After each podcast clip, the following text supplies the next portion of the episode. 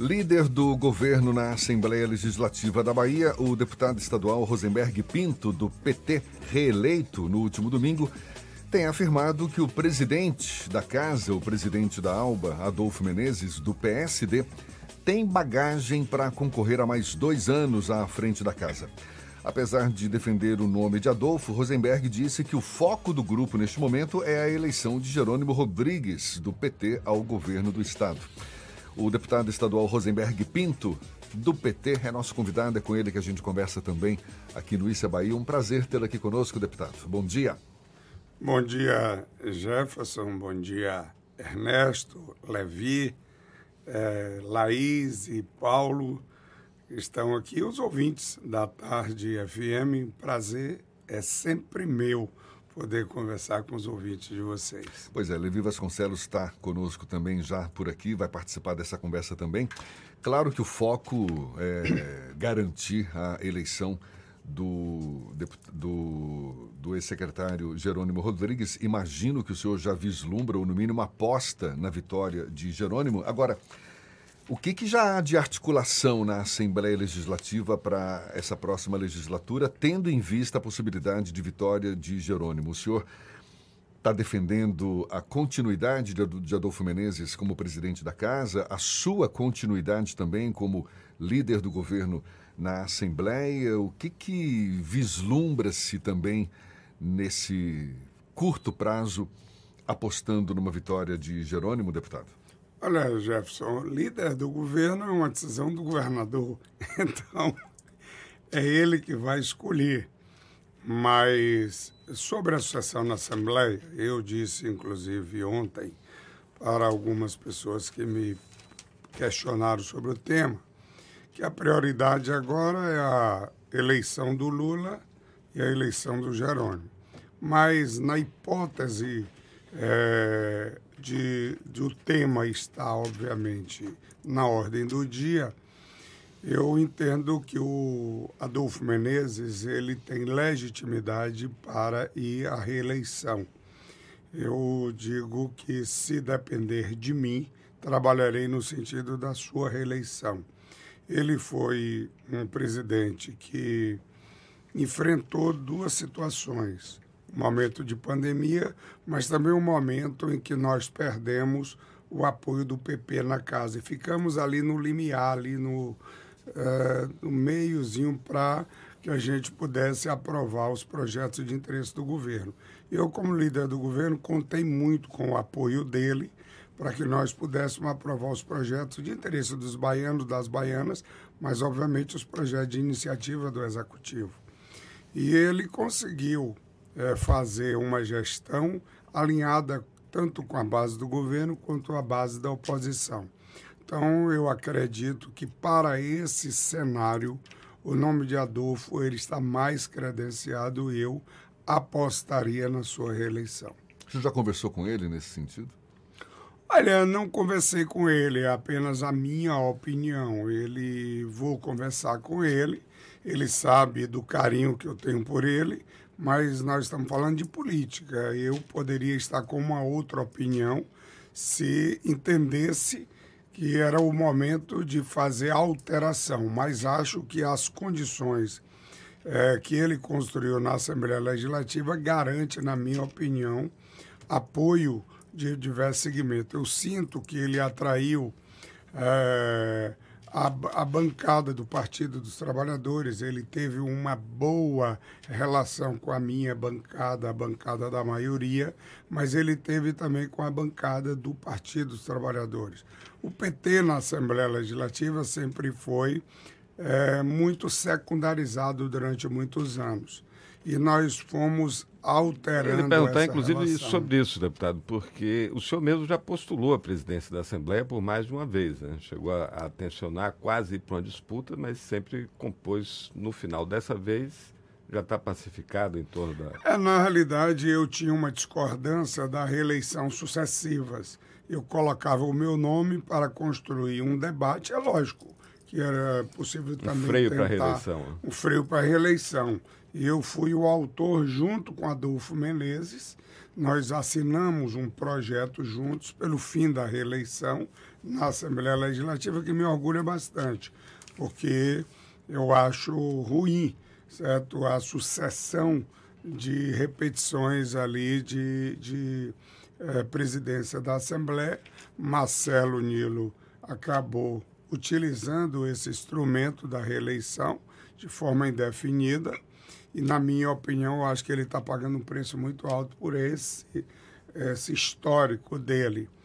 E, é, apesar da minha relação pessoal com o Marcelo, é, ele agora encaixou uma derrota é, muito grande para ele, por conta exatamente é, de um olhar muito para si do que para o projeto coletivo. Agora, deputado, a sucessão na Assembleia já está cedo para discutir esse assunto? Pode haver alguma mudança, por exemplo, na, na, no posicionamento de algumas bancadas, especialmente daqueles partidos com menor representação em função do resultado que sair do segundo turno?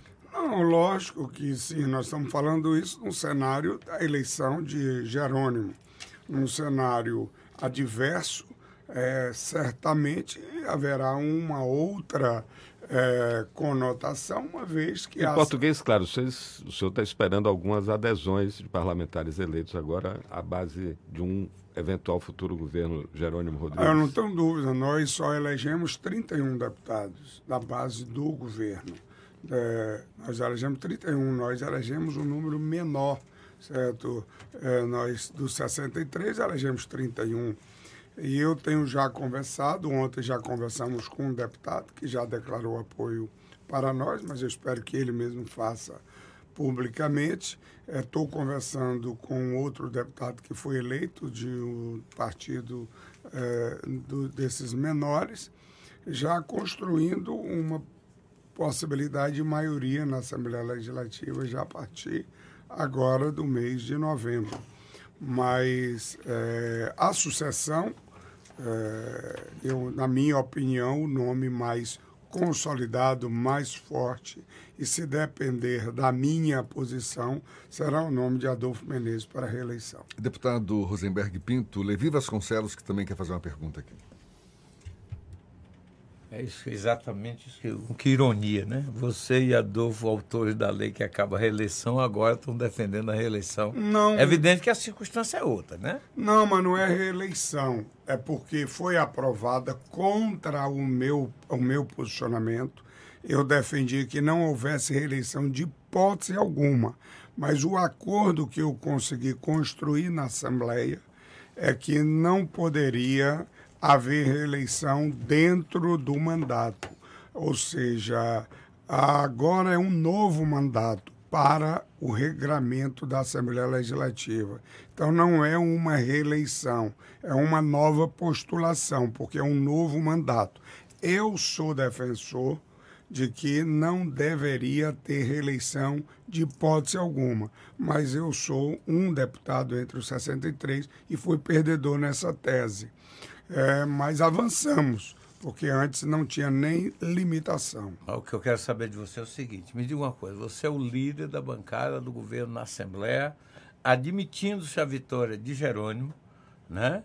É, você acha que a configuração como está na Assembleia, mesmo que o governo faça maioria, só falta um para fazer maioria, mesmo que faça maioria, você teria dificuldade em encaminhar algum projeto em relação à situação que você viveu nos últimos quatro anos?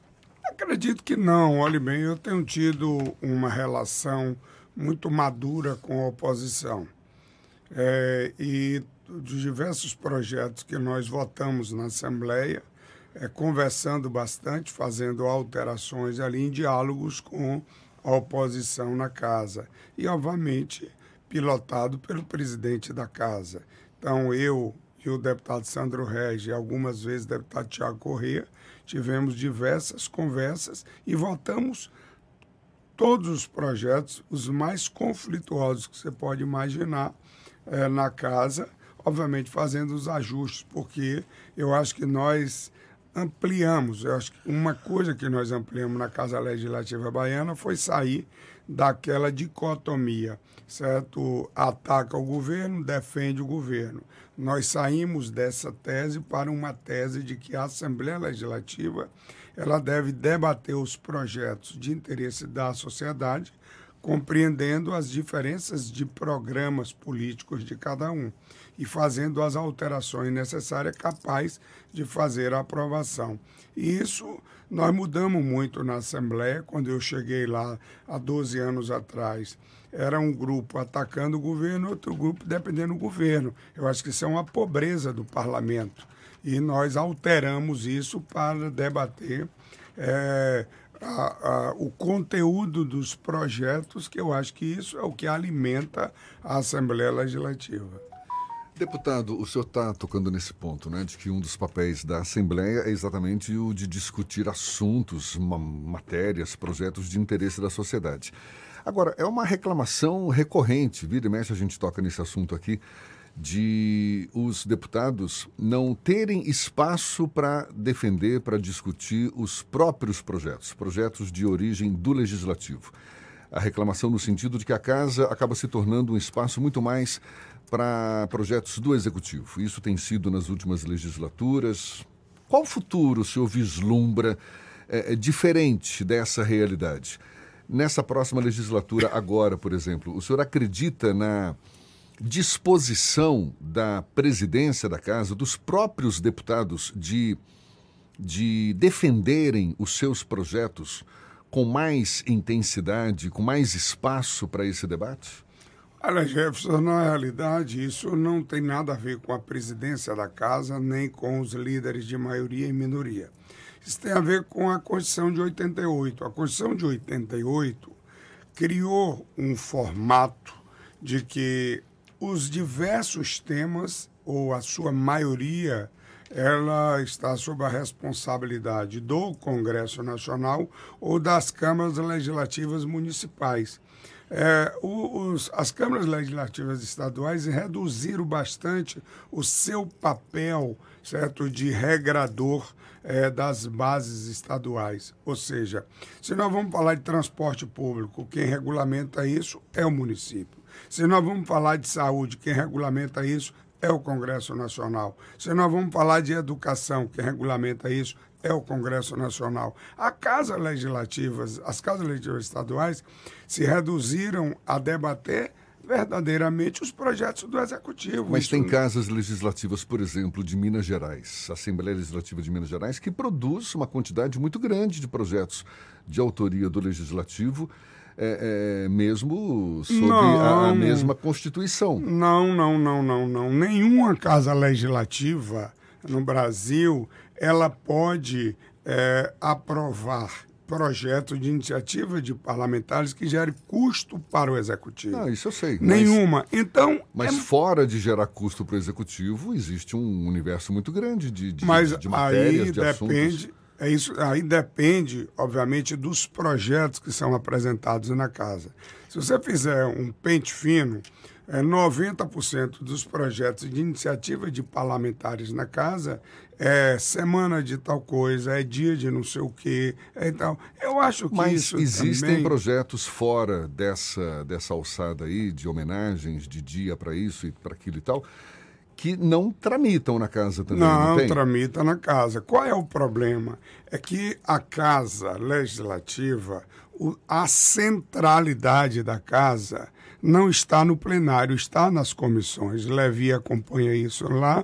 Ou seja, eu não me queixo de nada, porque todos os meus, meus projetos eu chamo audiência pública, eu chamo debate nas comissões, eu construo um debate público daqueles projetos. Ou seja, é, os parlamentares, na sua é, maioria, é, quer o projeto e chama o projeto para o plenário e debate muito pouco nas comissões. É lógico que não é, é do interesse do parlamentar isso, mas o funcionamento das casas levam a essa situação. Mas eu vou trabalhar é, no sentido de priorizar é, os projetos de parlamentares. Nós votamos muito projetos parlamentares agora nessa última legislatura. É, nos últimos quatro anos, eh, tivemos muita dificuldade. Passamos três anos aí com uma pandemia. É, E isso acabou criando dificuldades. Mas eu acho que nós alteramos muito. Hoje a gente tem um debate de conteúdo muito mais significativo na Assembleia Legislativa e nós temos também é, vários projetos de parlamentares de conteúdo para além dessa questão é, de símbolos é, que nós debatemos na casa. Eu lamento, inclusive, aqui é, a perda do mandato da deputada Fabiola Mansur, que é uma das deputadas que levou projetos de debate de conteúdo na casa.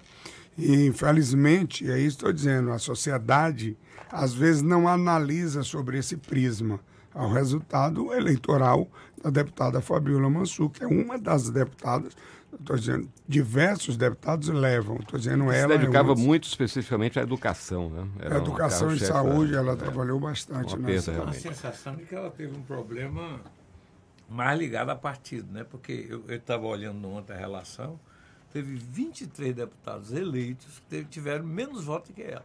É, na realidade, é que alterou bastante o coeficiente, o, o piso, vamos dizer assim, eleitoral é, dos diversos partidos, inclusive do PSB. Mas eu quero encerrar aqui, que eu sei que o tempo nosso está chegando, Jefferson, é, indo para o tema que, na minha opinião, ele é singular nesse momento, que é a eleição de Jerônimo e a eleição do Lula.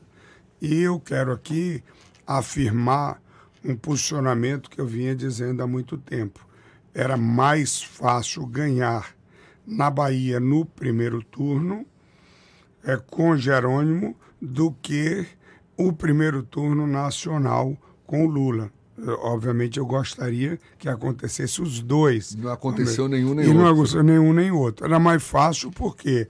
Porque a perspectiva eleitoral de Jerônimo era muito maior do que a do ACM Neto. E aí quando eu vejo hoje é, o ACM Neto fazer determinadas colocações, eu acho que a primeira coisa que ele precisa fazer é pedir desculpas ao Jornal à Tarde e às pesquisas que o Jornal Tarde divulgou.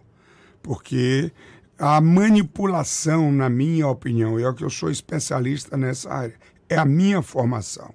Eu me formei em ciência política e a minha prioridade nisso é estudo de pesquisas. E todas as pesquisas que eu estudei projetavam a eleição de Jerônimo, não era a eleição de Neto. Mesmo as pesquisas é, Datafolha, IPEC e aquela Genial Quest, todas elas é, protagonizavam Jerônimo e não Neto. E eles, obviamente, é, maquiaram, divulgaram, certo? E, e, e, houve uma manipulação, na minha opinião, e está pagando um preço muito grande. Quatro prefeitos já, já vieram apoiar é, Jerônimo. Hoje deve ter mais uns quatro declarando apoio a Jerônimo, desses que votaram, porque se sentiram enganados com as pesquisas que foram apresentadas por eles. É, a exemplo, e eu aqui quero, eu tenho um carinho muito grande por Lobão, muito grande, sempre acreditei nas pesquisas dele, mas foi assim uma apresentação é, extremamente estranha de uma pesquisa da Data Quali que deu 50 e tantos por cento é, ao, ao, ao ex-prefeito Salvador na boca da eleição. Eu esperava um empate, certo, do Data Folha é, e do IPEC na boca na véspera da eleição. Agora dá 51 a 40. Eu afirmo que é um erro grosseiro de uma pesquisa de um instituto como o Datafolha, porque ele não errou com 10 pontos. Ele, quando abriu as urnas, ele erra com 20, porque aquilo que ele dizia que tinha 10 pontos a mais, o adversário tem 10 pontos a mais. Então, na minha opinião, foi um erro grosseiro. Na minha opinião, foi aquilo que é, não deu a vitória de Jerônimo no primeiro turno, porque as pessoas que leram aquela pesquisa no primeiro turno tem uma parte da população que não gosta de votar para perder, e aí acabou isso alterando, na minha opinião, aqueles 45 é, percentuais, de, é, é 0,45 percentuais que faltou para Jerônimo ganhar no primeiro turno. É, rapidinho. Rapaz, rapidinho tempo esgotado, Levi, mas é, diga aí rapidinho. Rapidinho. Eu acho que essa questão das pesquisas, eu também tenho uma especialização nisso, feito na Universidade Católica, deixou uma grande lição. Na minha opinião, foi erro mais técnico de que maldade. O menino da Alta Intel, o Andrei Roman, nos explicou que eles deixavam de. Ele apresentava, a única coisa que mudava é o candidato. É, a forma de apresentar. Ele apresentava o candidato no contexto. Jerônimo, com Lula, com Rui, etc, etc. É, a Semineto só porque estava só. E João Roma com, com. Isto, se você for olhar tecnicamente, você bota Jerônimo, Neto e. Quem é Jerônimo? Ninguém conhece. Mas um, um instituto de pesquisa que faz aqui na Bahia, e o, o, o Ibope errou 2006, 2014, certo? E erra agora 2022, é porque não pondera a pesquisa. Como é que eu não posso pesquisar coisas diferentes? Como é que eu, é, o, a Seminet tem 94% de uma população que conhece, que eu já ouviu falar, e você é, comparar com alguém que tem 35% de, da população que conhece, já ouviu falar. Se você não ponderar isso, você transmite um erro é, inimaginável. Eu fico a me perguntar se foi a ignorância ou se foi a manipulação. É Aí, obviamente, quem tem que responder são os, pes, uh, os institutos de pesquisa. Deputado Rosenberg Pinto, tempo esgotado, sinto muito, queria conversar mais, mas o Paulinho já está olhando feio para mim. Muito obrigado pela sua disponibilidade, ele volta, ele volta. pela atenção dada aos nossos ouvintes. Deputado reeleito pelo PT, Rosenberg Pinto, líder do governo na Assembleia. Até uma próxima, então. Eu agradeço a oportunidade de falar com todos os ouvintes. Um abraço a todos vocês aqui. E a Lula lá e Jerônimo cá. Agora são 7h57 na tarde fim.